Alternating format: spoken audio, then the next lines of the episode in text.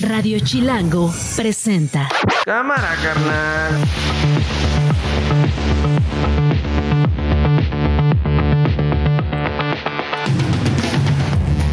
Penúltimo día de noviembre, es increíble cómo se fue este 2023. Una de la tarde en punto, soy Nacho Lozano y esto no es un noticiero. Así suena el mediodía. Que tiene razón, las tres están este, muy vinculadas con nosotros, las conozco desde hace tiempo. Reasumo funciones como gobernador constitucional. Javier a partir de ahora regresa de secretario general de gobierno y el viernes primero a las 11.59 te dejo de encargado de despacho. Sale Xochitl y sus voceros, Vicente Fox, Alito, Marquito y Calderón. El sonso, el borracho, el marihuano, el mentiroso y el corrupto. La violencia política de género ejercida por Vicente Fox hacia Mariana Rodríguez Cantú. En la antesala de las campañas electorales es muy importante que este Pleno tome nota para que estas conductas no solamente sean reprobadas, sino que sean sancionadas y que no vuelvan a suceder. No debe haber censura, que cuenten hasta 10, o un tafil, o pasiflorine. En primer lugar, le importan los baches en calles y avenidas. Por favor, no me grabes. Hay cámaras. Me llegó a pegar, señora. Por Hay favor. cámaras, no se preocupe, hay cámaras. Por eso las cámaras, tú ya llegaste a pegar. Sí, hay Y a mí cámaras. no me pegues, yo soy menor de edad, ¿cómo ves? Yo to- no, hay cámaras, no te preocupes, hay cámaras. A mí no me vuelves a Está pegar, grabando, cabrón. Está grabando, hay cámaras. Señora, por favor, no me grabe. Hay cámaras, señora. Esto no es un noticiero. Bueno, una de la tarde con dos minutos. Vamos a ir a Puebla ¿eh? en algún momento sobre este caso que está dando mucho de qué hablar. Este hombre, este joven Patricio P, atacando a un vigilante que según las versiones que han eh, trascendido al día de hoy, le habría pedido una identificación, él no se la quiso dar, reaccionado con golpes, eh, una eh, persona que está dentro de un auto lo graba, se da a conocer el video de la cámara de seguridad del ataque de este estudiante de la preparatoria Anáhuac, que ya fue suspendido de manera temporal. Más adelante les voy a dar los detalles. Por lo pronto... Leti Robles de la Rosa, reportera de Excelsior. Mi querida Leti, qué gusto escucharte. Eh, pues anda muy movido el Senado desde hace varias semanas. Siempre, ¿no? ¿En qué momento del año no ha estado movido? Yo no sé cómo te ha tratado este 2023. Decía yo, ya es el penúltimo día de noviembre. Y llegamos a este penúltimo día de noviembre, Leti, con la terna que ha mandado el presidente de la República al Senado para, eh, pues, escoger entre las tres mujeres que envió a una que ocupe el lugar dejado por Arturo Saldívar en la Suprema Corte. Estoy leyendo un tuit de Alejandro Moreno, el líder nacional del PRI, que dice no vamos a avalar a nadie de esta terna. Yo no sé tú cómo veas la cosa, Leti, pero parece que esta terna no alcanza los votos. ¿Qué tal, Nacho? Qué gusto eh, hablar contigo Igual. esta tarde. Pues mira, te comento que eh, efectivamente el Senado de la República en este momento está en el proceso de discutir el dictamen de idoneidad y elegibilidad de las integrantes de la terna al- a, la Suprema Corte de Justicia de la Nación. Hasta el momento, Olga Sánchez Cordero, presidenta de la, de la comisión, establece que sí son elegibles las tres, pero ya tanto el eh, senadores del PAN como senadores del PRI y del grupo parlamentario eh, del grupo plural establecieron que no, que no son elegibles y que van a votar en contra. Tú me preguntas cómo veo el escenario, el escenario lo veo eh, muy complicado para ellas. En este momento no tienen las dos terceras partes, tanto priistas como panistas y Grupo Plural eh, y Movimiento Ciudadano por parte de Clemente Castañeda, que es el coordinador, han dejado en claro que no van a votar por Mm. ninguna de las tres. Sin embargo, No me- no me la ponga- no me lo pongas así de cardíaca, Leti. ¿Cómo? ¿Qué puede pasar? de Morena ¿Qué? que están diciendo que tienen algunos votos de priistas, ¿Qué? de mesistas y de perredistas. Mira, habrá que esperar A los ver, hechos. ¿y de dónde? ¿De qué expediente? Digo, perdón, ¿de qué acuerdo o qué? Eso es lo que andan diciendo. Dicen que a lo mejor puede ser transitable Berta alcalde, Mm. pero anoche decían que podía ser la consejera jurídica, este, la María Estela. eh, eh, María Estela. Entonces, mira, eh, hay mucha especulación. ¿Por qué? Porque Morena hoy tomó una decisión muy diferente a la que se ha tomado históricamente en estos hechos. Mm, Morena no ha decidido por quién va, a quién va a apoyar. mm. Por lo tanto, se ha abierto el proceso para escucharlas en el Pleno, todo lo que estamos viendo hasta ahorita, y luego van a decretar un receso para que ellos se reúnan y valoren a quién van a apoyar. En función de eso, ya saldrá su coordinador a construir acuerdos con los senadores del resto de los grupos parlamentarios. Es en ese momento cuando ya sabremos de qué, de qué, de qué lado más. La iguana, mi querido amigo. Oye, eh, a ver, te pregunto, Ricardo Monreal regresa, ¿qué papel juega Ricardo Monreal con este regreso al Senado? ¿Le te influye, no, en estos acuerdos? ¿O, o- o cómo está el juego con Monreal ya en la Cámara Alta? Mira, sin duda alguna que Ricardo Monreal es el, el- el- el senador que más diálogo tiene con la oposición y que sí, por supuesto, está certificado con hechos que puede lograr acuerdos. Pero también es cierto que, pues, tiene que esperar a que se lo pida Eduardo Ramírez, que es el coordinador del parlamentario, y entiendo que en el en este momento, pues, él está Eduardo Ramírez está instalado en el papel de so- yo y solo Ay, yo pero- seré quien, es- eh, quien, quien haga las negociaciones. Así es que, mira, el asunto está un poco cardíaco, un poco eh, complicado aquí en el en el Senado, sobre todo las entre eh, los entretelones, porque bueno, en algún momento ya cuando me invites un, un- en un momento de vamos a, a hablar qué hay detrás de lo que se ve en el canal del Congreso del Senado de la República, híjole, hay algunos golpes por debajo de la mesa. Es que eso es lo que quiero. Eso es lo que quiero, porque mira, te quiero preguntar de eso por dos vertientes. Yo no sé dónde veas estas pataditas, patadotas en las entrepiernas o en las entrepiernas de vete tú a saber quién. Pero eh, eh, eh, es que, a ver, siento que una vez más la vida pone a Ricardo Monreal ahí en su escaño diciendo, no, yo no voy a robarle el foco y el poder a nadie, pero, ah, ah, porque además dijo, yo no soy el, el senador maravilla o este, ¿no? Algo así que dijo, que, que le saca las reformas y los acuerdos al presidente, pero siento que por algo regresa, siento que hoy el presidente ya sabe quién de las tres eventualmente podría ser, o ya sabe que su terna se cae y ya tiene preparado el plan B o el plan C. Sí, seguramente. Mira, eh, eh, eh, Ricardo Monreal dice que él es este, una persona más de los 128 que están aquí, pero no, eso no es la verdad. No es cierto. Este, mira, él desde el mismo momento en que llegó eh, es la atracción hacia él. Los senadores de otros grupos parlamentarios se acercan a platicar con él.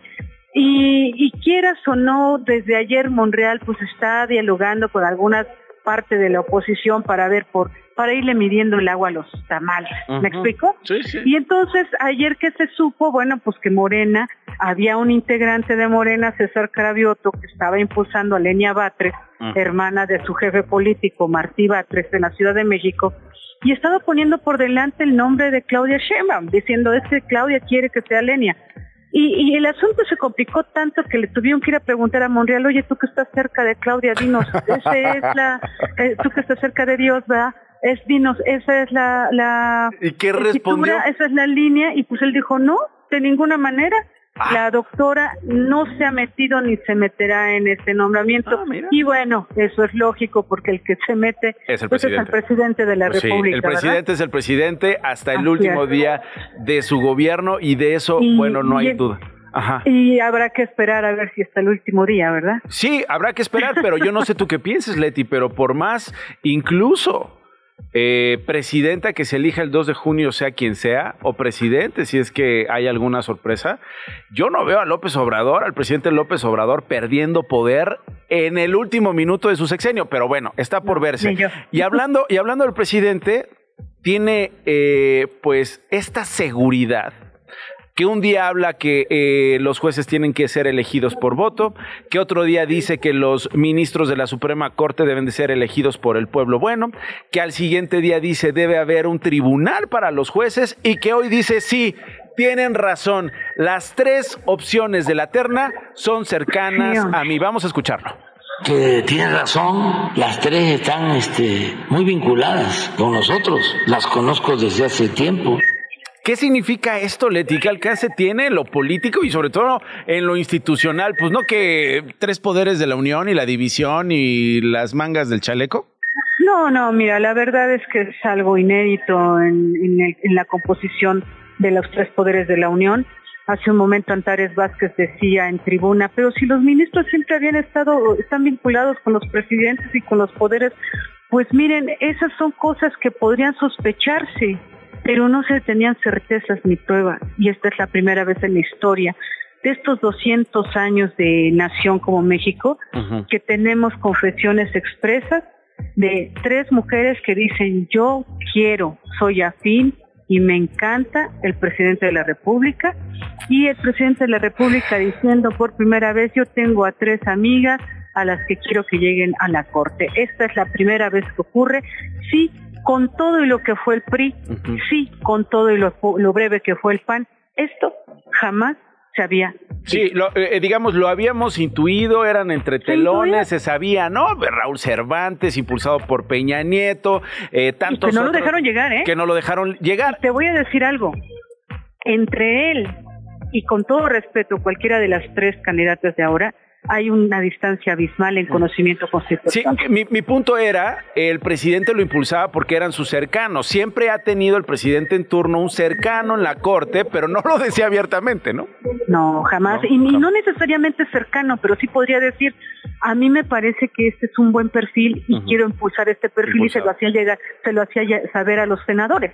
Y eso es, eso, eso, eso es cierto pero jamás se había dicho públicamente. Sí, no. A ver, me apuro con otros temas del Senado porque te quiero aprovechar. Eh, estoy hablando con mi colega eh, Leticia Robles de la Rosa, reportera de Excelsior, sabedora de estos temas y otros, pero sobre todo, por supuesto, de los legislativos. ¿Cómo recibieron a Higinio Martínez? Renuncia al gabinete de la gobernadora del Estado de México, Delfina Gómez. Él era el jefe de gabinete. ¿Qué pasó ahí? ¿Qué se dice en el Senado del regreso de este hombre? Déjame decirte que ayer le preguntamos, porque ya sabes que hay mucha gente que dice que sabe muchas cosas y luego nada más andan inventando. Exacto. Le fuimos y le preguntamos, le dijimos, a ver, ¿qué pasó ahí? Se enojó, le hicieron mala cara. Y entonces dijo, no, resulta que yo nunca asumí como jefe de gabinete. Ah, caray. Y por lo tanto, sí, dice que nunca asumió el cargo y por lo tanto no puede renunciar a un cargo que nunca asumió. Se suena raro, ¿no? Suena raro, pero dice que dos, él no está peleado con Horacio Duarte, no es verdad que se le haya gandallado y que ahora Horacio Duarte sea el mandamás del Estado de México y el gobernador de facto. Lo negó por completo y dijo que él está aquí en el Senado de la República porque va a hacer lo que él sabe hacer mejor la operación política para el Estado de México, porque vienen elecciones y entonces es necesario ganar el Congreso y los y las alcaldías o los las, los este, municipios y esa es la, la razón, digamos. Prioritaria pues está raro, ¿no? Porque él está en el Senado. Operas desde el Senado, operas desde el territorio y dos, este, pues sí es un negociazo los cargos políticos en el Estado de México. A lo mejor fue un golpe en la mesa que no le gustó, a lo mejor la gobernadora está ahí como adquiriendo alguna fuerza que Higinio Martínez eh, pues no logra aceptar. Quién sabe, como dices tú, uno termina haciendo conjeturas sin confirmarse porque así es la política. Y paso al último tema, eh, por lo pronto Leti, si me permites, publicaste un video eh, que fue transmitido, por supuesto, en el canal del Congreso, que se está volviendo muy viral en estos instantes en las redes sociales. Es un discurso que leyó la senadora del PAN, Josefina Vázquez Mota, que le envió eh, mi querido Juan Pablo Adame. Se llama Vaso de Agua Fría. Leti, vamos a escuchar una partecita y regreso contigo.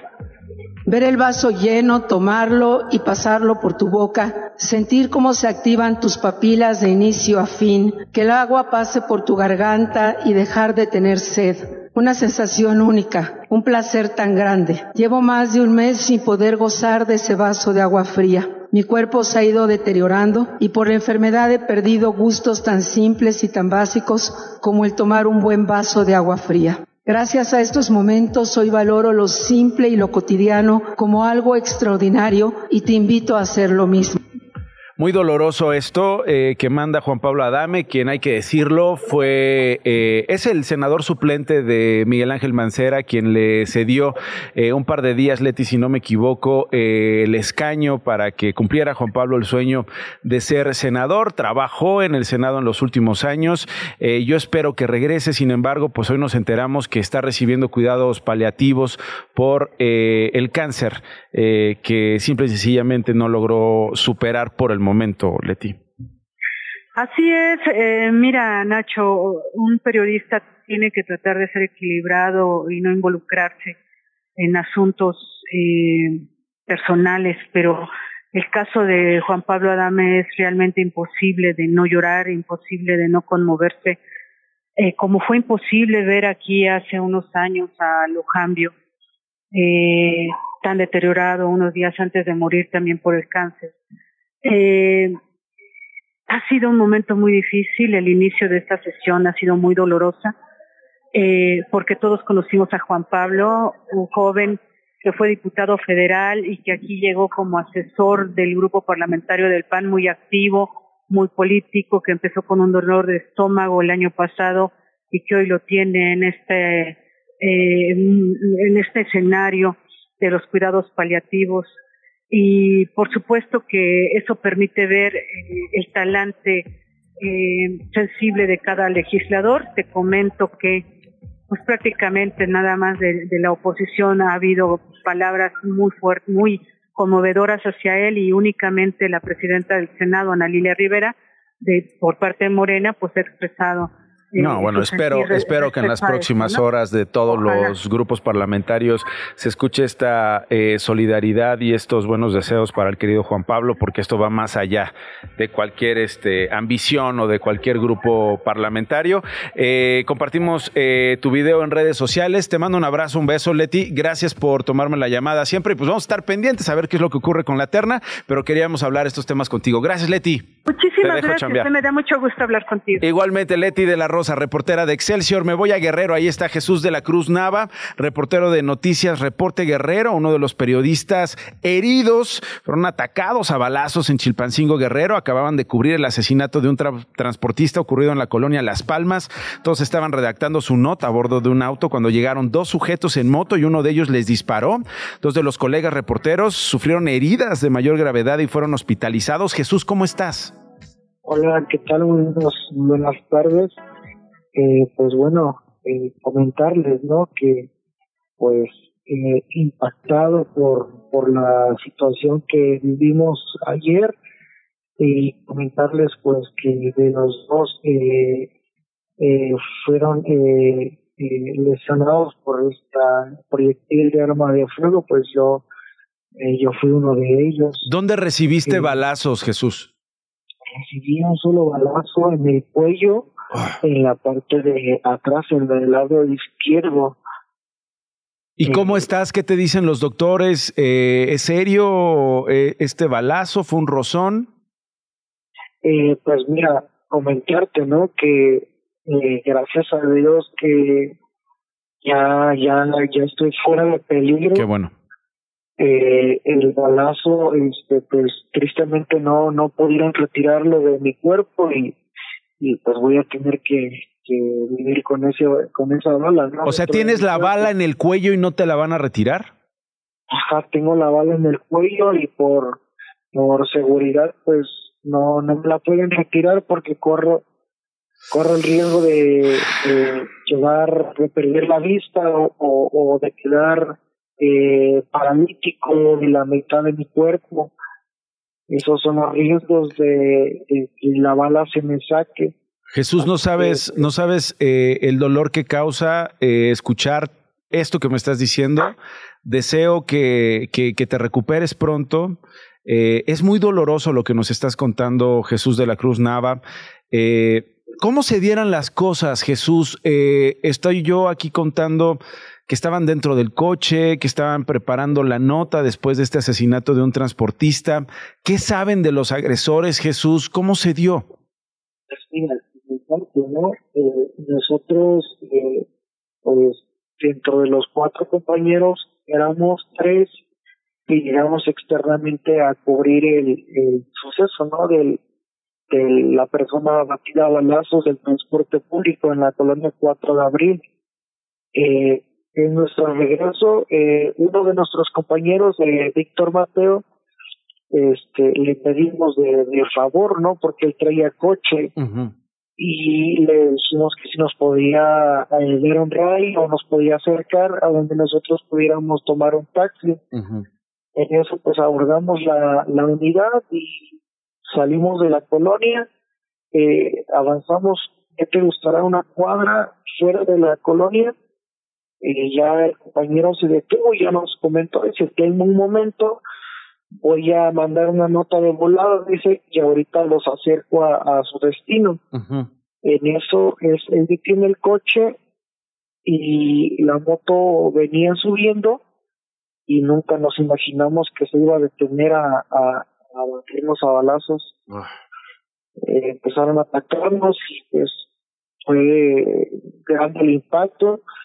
Este, eh, Víctor fue quien recibió más, más disparos. Eh, otro compañero solo recibió eh, un rozón de bala. Eh, yo recibí el balazo en el cuello y, y otro compañero salió eh, ileso, no, no tuvo ninguna ninguna lesión. Pues inmediatamente que sucedió esto, me imagino que eh, se les terminaron las balas del arma y fue cuando Víctor logró encender el coche y pues nos dimos a la fuga. eh, avanzamos eh, por la parte de, de, de, atrás del cuartel de militar, eh, cruzamos el primer tope, brincamos otro tope y en ese segundo tope perdió el control del coche y pues terminamos impactándonos con una barda. Uh son las imágenes que vimos. Sí.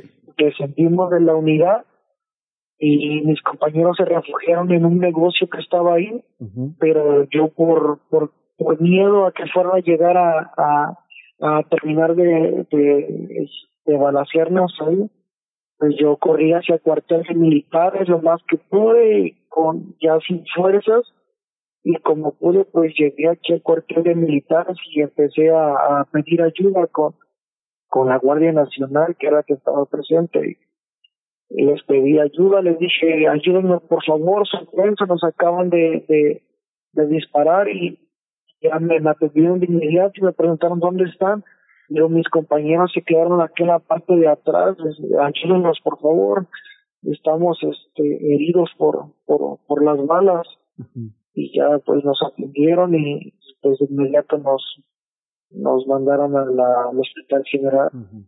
Jesús, déjame hacer una pausa si no te importa. Regálame dos minutos y regreso para que terminemos como, como se debe este relato que me estás haciendo del ataque que sufriste tú y otros colegas en la capital, ni más ni menos, del estado de Guerrero. ¿Qué está pasando? ¿Quiénes son? ¿Hay detenidos? ¿Han dicho las autoridades que eh, las investigaciones van sólidas para dar con estos atacantes? ¿Qué te dicen las autoridades? ¿Hay detenidos por el ataque que sufriste tú y los colegas? Eh, no hay detenidos, hay solo eh, la, la, la, carpeta de investigación, que es la que uh -huh. se está llevando a cabo, y hay un posible sospechoso uh -huh. eh, en un video que compartieron en las redes sociales.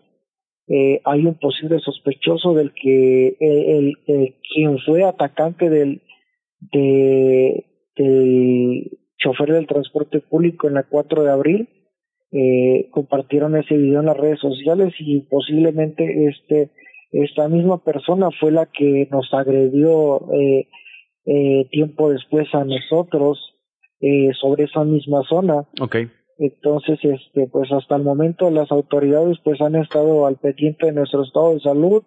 Eh, la gobernadora eh, Evelyn Salgado eh, ha estado eh, al pendiente, ha estado eh, en apoyo eh, ante esta situación que, que vivimos el día de ayer. ¿Y qué pues, te explica la gobernadora, Jesús? O sea, ¿qué está pasando en el Estado? No es el primer ataque, vemos ataques a la población civil, vemos enfrentamientos de grupos criminales, vemos peleas de plaza, vemos impunidad, vemos contubernio de las autoridades con los grupos criminales.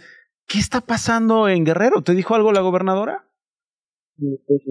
Pues no, no hemos eh, tenido eh, contacto directo este suceso y pues ya ha estado informando que los protocolos de seguridad pues han han sido de, de, de, de gran avance y, pues eh, pues lamentable no la situación pues que eh, a veces se comenta una cosa pero a veces los hechos eh, te dicen otra eh, todo lo contrario entonces este vas a seguir chambeando vas a seguir reportando eh, de momento pues voy a estar en mi recuperación hasta que eh, pueda estar eh, por así que eh, del todo bien y hasta que las autoridades este igual eh, me sigan brindando el apoyo posible por por mi seguridad y por seguridad de mi familia porque pues a fin de cuentas este pues no no no estoy solo. Cuento también con mi familia con mis hijos con mi esposa. Entonces este pues de momento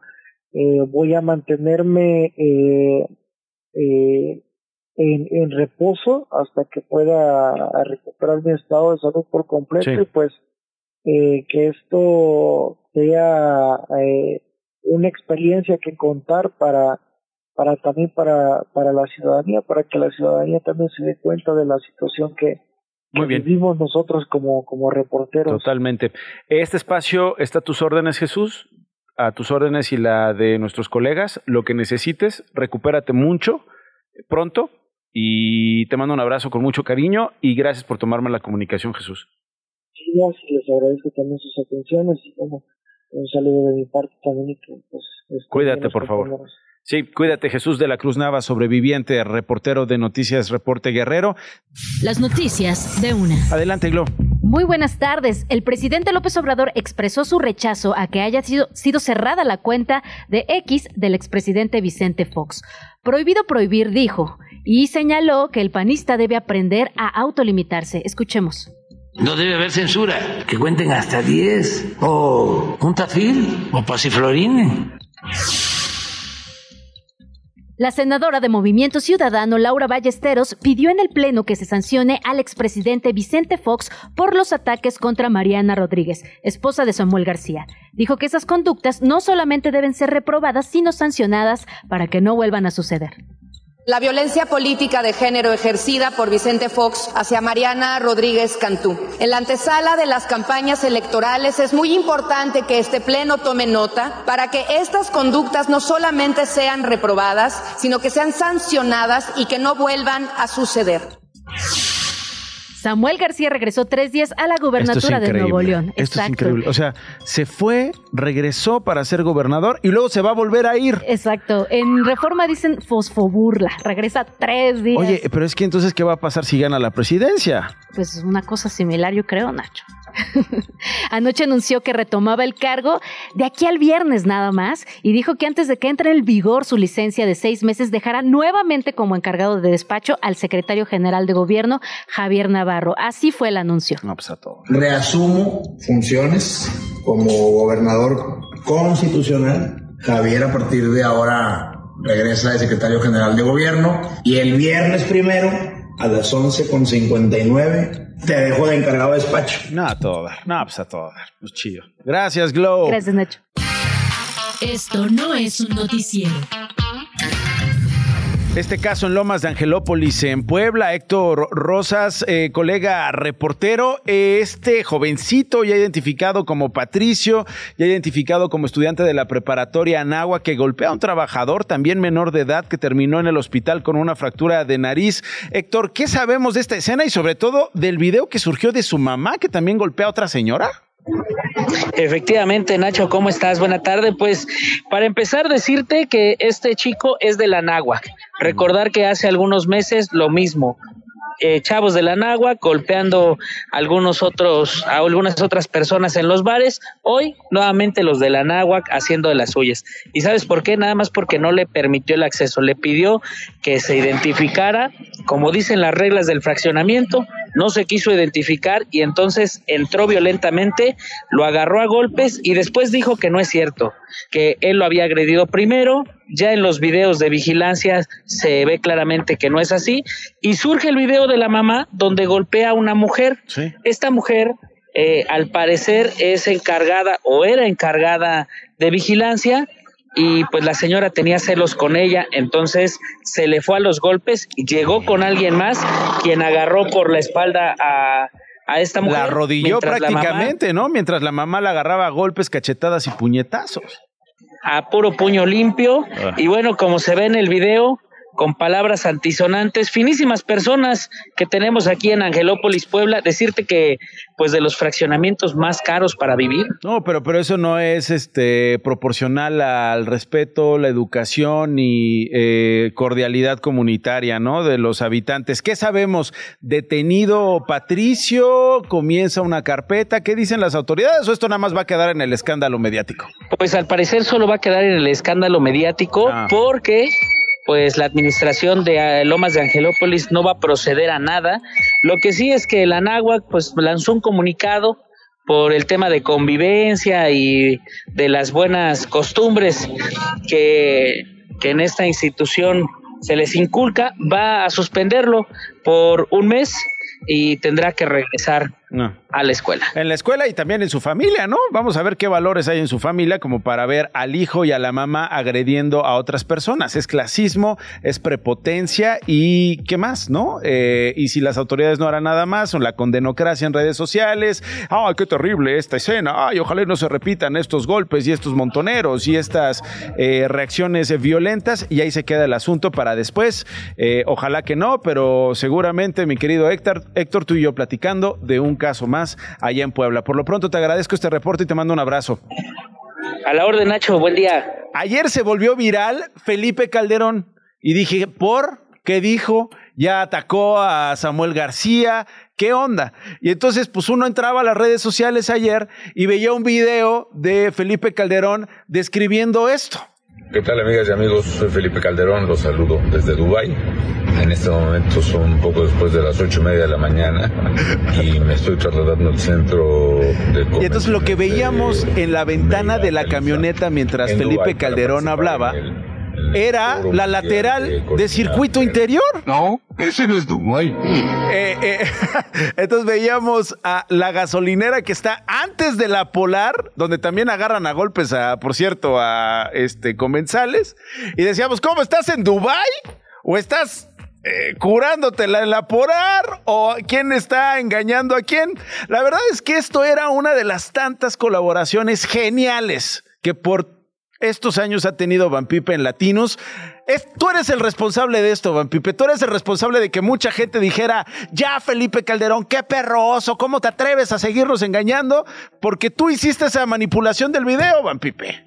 Tú eres el responsable, porque tú ¿Yo fuiste quien me invitó. Yo no voté por los- Felipe Calderón. No, ver, yo no estaba en ningún medio de comunicación hasta que se te ocurrió a ti invitarme a uno y de ahí ya se desencadenó todo. Pues, Fue tu culpa. pues porque eres talentosísimo, eres bien inteligente, mi querido Van Pipe, y has provocado no solamente crítica social, no solamente crítica con inteligencia, sino además un lenguaje que ya se extrañaba mucho en la televisión y en las redes sociales. ¿Cómo te fue con esto, querido? ¿Cómo, cómo te fue con esta reacción? Y sobre todo, me encantan las respuestas que, que, que, que dabas, porque decías, es que a veces uno sube en redes sociales cosas así y la gente se los cree y no va más allá. Eh, cree lo que les dictan. Ajá. Pues todo fue como con tiempos, ¿no? En un principio cuando salió el video tenía muchas respuestas de gente que era fanática de Calderón y me decían, ¿cómo te atreves a hacerle eso al video de Calderón? Este es el real. Y bueno, pues se quedaba como en, en esa anécdota, pero de repente la gente que es fan de, bueno, que está en contra de Calderón, digamos, empezó a creérselo y empezó a hacerlo más grande y más grande y más grande y ya se les olvidó que ahí decía sátira surrealista, Sí. que estaba marcado y que estaba mi nombre ahí es- escrito en el video. Se les empezó a olvidar que, bueno, yo dije, decidieron creer en el video.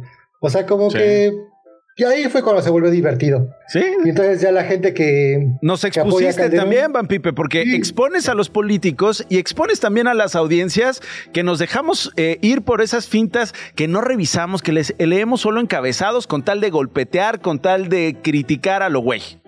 En mi biografía de Twitter de toda la vida pongo: No me creas a mí, pero investiga. Pero investiga. Y tienes toda la razón. Bueno, pues yo nada más hablaba para decirte gracias, felicidades y somos tus fanáticos en Latinos y en todo lo que haces, mi querido Van Pipe. Eh, ¿Cuál es la siguiente travesura, hermano?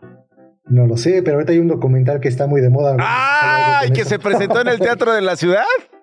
Sí, pues a ver si, si, si ese tema da para algo, ¿no? Yo creo que sí, vamos a estar pendientes de tus creaciones ahí en Latinos. Mi querido Van Pipe, te mando un abrazo. Gracias.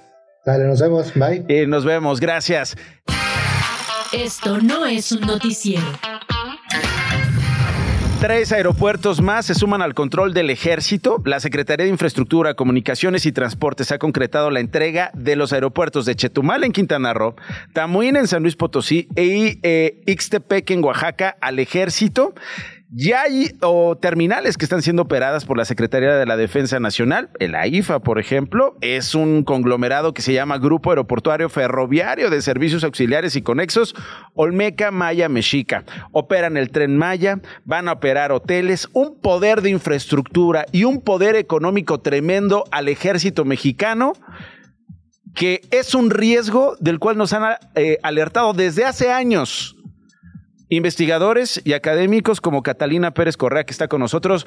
Cata, ¿qué hacemos con esto? Finalmente se está formalizando algo que ya, que ya sabíamos que iba a ocurrir, pero no sé si tenemos conciencia de las consecuencias a futuro de todo este poder que eh, se le está dando al ejército, Catalina.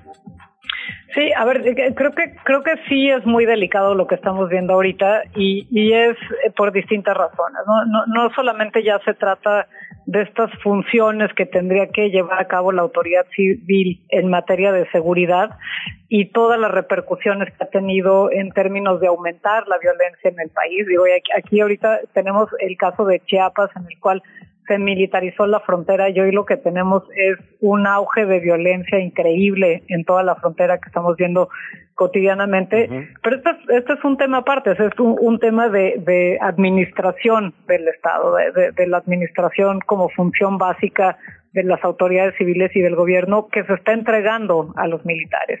Y pareciera que hemos olvidado por completo de dónde venimos, cuál ha sido la historia de América Latina en su relación con los militares. Eh, nuestra constitución tiene muy claramente establecidos mecanismos para que eh, los militares estén controlados en, eh, vía el presupuesto federal. Y lo que hemos hecho y lo que hemos atestiguado a lo largo de, de este sexenio, no nada más del gobierno federal, sino también de gobiernos locales, es la entrega de recursos públicos por fuera del presupuesto. Hoy por hoy las Fuerzas Armadas podrían quitarles el presupuesto federal y tienen pues ingresos propios. Y entonces lo que hemos visto es la transformación de las Fuerzas Armadas en, en la lógica en la cual operan, que ya no se limita simplemente a eh, proveer seguridad para eh, las, las personas, sino también eh, pues ya ya actuando como una corporación, como una empresa que se dedica a buscar recursos. Yo yo yo quiero men mencionar una cosa más, si si me Por permite. favor, Catalina, sí. Eh, pues vimos ahora lo que sucedió en Acapulco. Las Fuerzas Armadas históricamente siempre habían estado a cargo y siguen estando en, en, en el plan de N3, que es a, auxiliar a la población en caso de desastres naturales. Y lo que vimos ahora es que las Fuerzas Armadas pues no estuvieron ahí, no, no llegaron eh, como habían llegado en otros sexenios, en otros momentos donde ha habido catástrofes de este tipo, y yo creo que no llegaron porque están demasiado dispersos y ocupados en hacer todas estas cosas que mencionas. Están administrando aeropuertos, construyendo escuelas, administrando eh, eh, ferrocarriles y no están para hacer lo que tendrían que estar haciendo según la Constitución, entre otras cosas, auxiliar a la población en estos, en estos eventos pues que suceden, que van a seguir sucediendo, pero que pues están eh, haciendo otras cosas hoy por hoy. Es que es impresionante, ¿no? Y contradictorio. Eh, no hay mañanera en la cual en los últimos días no se ataque al Poder Judicial e incluso se pidan eh, por parte del presidente más controles, un tribunal contra los ministros, eh, cosa que no hay sobre el ejército, Catalina. No hay hay una rendición de cuentas exigible, demostrable, eh, con todo el poder que ha venido concentrando en los últimos años.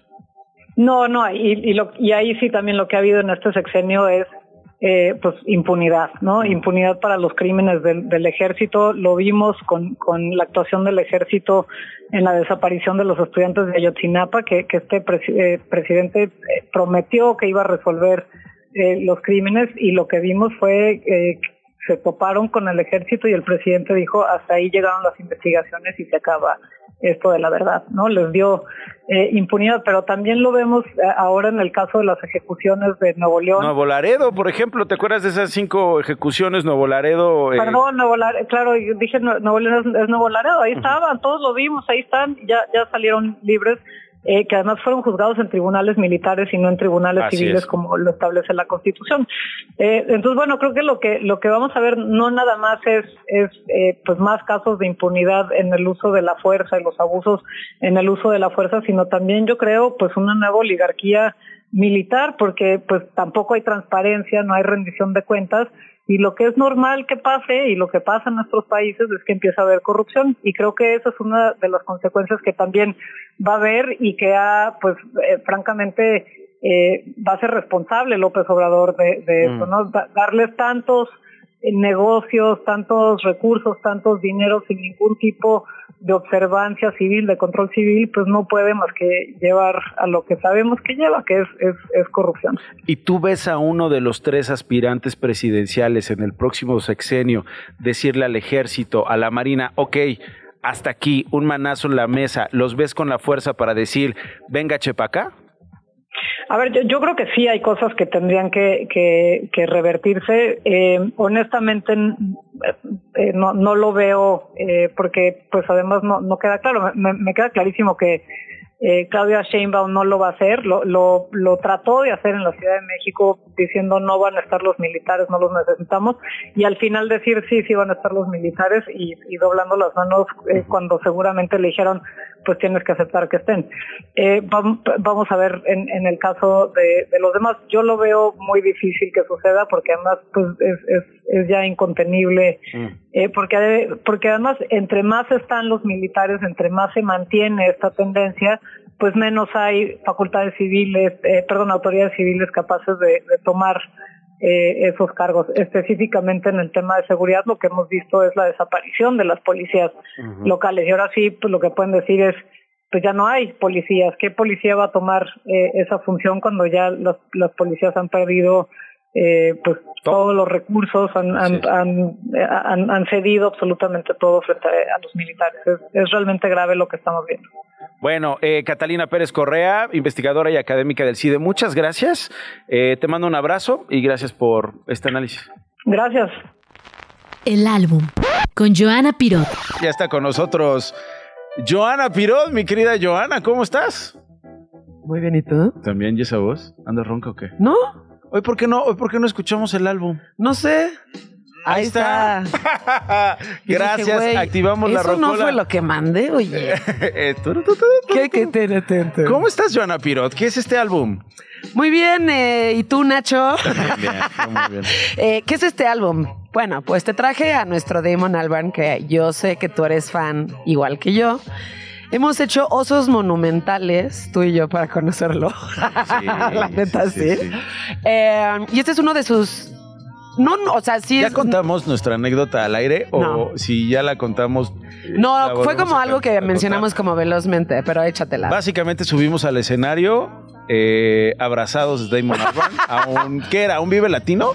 Era un Vive Latino en donde yo estaba invitada por los Queens of the Stone Age, que te dije, jálate, y no tenía en realidad un backstage pass, pero llegando le dije, güey, ahorita lo conseguimos, y sí lo conseguimos. sí. Entonces, los Estuvimos en el backstage con los. Queens, luego, subimos al escenario. luego bajamos y yo te decía, yo quiero conocer a Damon Albarn, yo también. quiero esperar que salga del camerino, pasó el tiempo, parece que estaba dando una entrevista, eh, estábamos jugando con los además, Queens ¿no? allá Sí, eh, sí, en, sí. en- en los camerinos y de repente se viene una nube de personas.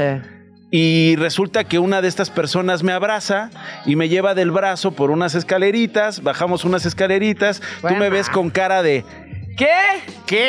Y yo me les colgué como aquí. Porque no el que me iba abrazando era Damon Albarn. Y yo me les colgué atrás y el güey se sintió tan eh, cobijado y en confianza que dijo, seguro son de mi Son- staff. exacto, seguro son mis cantantes, ¿no? Seguro es mi staff.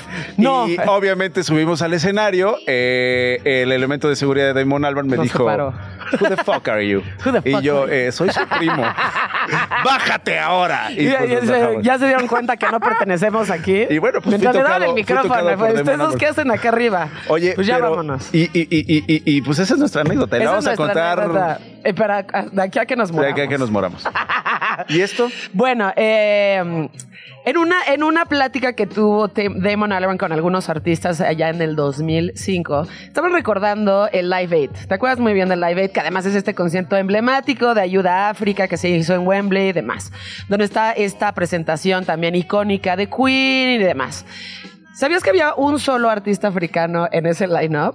Entonces, justo estaba No hablando dudo. Damon Albarn de, de qué injusto fue que en el Live Aid, con toda esta publicidad que tuvo, que nada más haya habido un artista africano en el, en el line-up. Entonces dijo, ¿por qué no realmente hacemos algo que, eh, que una a todos los músicos de Occidente junto con los de Medio Oriente y África, ¿no? Entonces generó este, más que es un proyecto, más que un grupo, es una comunidad y es una asociación sin fines de lucro que se llama Africa Express, en donde justo lo que hace esto, un poco lo que hace como en Gorilas, porque eso es lo que hace, ¿no? Él es como el centro de muchas conjunciones de muchos músicos que hacen lo que El articulador, digamos. ¿no? Ajá, es el articulador de, de música que representa Colaboraciones. Ese es el espíritu de Gorilas. ese es el espíritu de Gorilas y lo que más lo que más enriquece a Gorilas es la cantidad de artistas que recibe y las colaboraciones y que siempre estás escuchando diferentes voces y diferentes artistas y diferentes instrumentos que no te hubieras esperado que entonces eso es Africa Express pero para apoyar a toda la comunidad de artistas africanos. Entonces, obviamente, con el pool y el jale que tiene Damon Albarn, pues entonces se trajo a Paul McCartney, a John Paul Jones, este, a Nick Sinner, se trajo a Brian Eno, o sea, A leve. la Chiquis Rivera. no. A la Chiqui Rivera, No, vaya, a la vieja esta que sale, A la a la ¿por qué chiquilla, a la chiquilla también. Bueno. y ¿Y qué entonces, van a hacer, bueno, o qué? entonces, este, generaron este álbum que se llama Egoli, que en Zulu significa lugar de oro, y todo lo que se haga en este, en regalías de lo que produzca Africa Express va directamente para beneficiar a los artistas en África. Y además de todo, se van a estar presentando en el Baidora el año que entra. Ah, pues qué buena noticia. Exacto. Lo cual es, es bien difícil verlos porque, como sabes, cualquier artista que aglomera muchos artistas, pues tienes que transportar a todos y los tienes que transportar con todos sus instrumentos, que muchas veces no es como que escogieron el violín, ¿no? Entonces... Bueno, y si bueno, son aerolíneas súbete. mexicanas va a estar Ajá. difícil. Y dices, no, yo traigo una marimba africana. Y, pues, vamos, entonces, pues bueno, entonces es muy difícil. La logística, La logística digamos. es muy difícil, pero los vamos a poder ver en Baidora el próximo año. A ver si vamos ahora sí. Eh, porque es algo que vale mucho la pena verse, sobre todo porque pues, esta conjunción de músicos y además. Y además es muy importante verlos en vivo porque toda la música que realmente conocemos tiene un origen africano. O sea, si lo pensamos, mucha gente dice, por ejemplo, en Estados Unidos, no tienen cultura. Sí tienen cultura porque inventaron el jazz, inventaron el rock, porque inventaron el blues. Pero ¿sí bueno, me entiendes? sí, sí, sí. No todos todo- en Estados Unidos dicen No. esto, pero sí hay gente que Pero tiene raíces ignorantísima que, bueno, pues de ahí venimos. Es decir, Exacto, pero tienen raíces africanas muy importantes que a su vez, cuando se convirtió en rock y cuando se convirtió en todo lo demás, permeó tanto en Europa que nos lo regresaron, pero Claro. diferente, pero las raíces son africanas. Claro, Entonces, totalmente. es importante reconocerlas, darles su lugar y pues verlos. Y que además que sepas que todo lo que se genera de este proyecto se va a ir directamente para los artistas. Ah, pues bueno, qué buen álbum. Eh, repítenos la ficha. Es Egoli de una banda que se llama Africa Express. Eh, es, este álbum es del 2019 y lo van a poder ver en Baidora en abril, es abril del 2024. Bueno, pues ahí está. Eh, pues ojalá va- vayamos, ¿no? Pues vamos, a ver si no hacemos como en el Corona Capital que nos los perdimos. Pero bueno, ya ni modo. Acredítenos ya. O sea, ¿qué tal? Oye, ya, compra tu boleto, ¿no? No alcanzamos, güey. Oye, gracias, mi querida Joana, Gracias como cada miércoles. Eh, vamos a subir esto a nuestra playlist, ¿no? Ya está, de hecho, en la playlist la pongo desde antes para que la gente la encuentre ahí. De hecho, ya está lo que vamos a poner la próxima semana porque ya lo bajé y demás. Eh, pero todo lo pueden encontrar en la playlist y en un ratito más se los pone- les ponemos el link de nuevo para que encuentren todo lo de lo que hemos hablado aquí. Está en esta playlist de Esto no es un noticiero. Gracias, Joana Pirot. Gracias a ustedes por habernos acompañado. Los dejamos con esto, ¿no, no, mi Alex? ¿Cómo ves? Trépale. Radio Chilango. You know how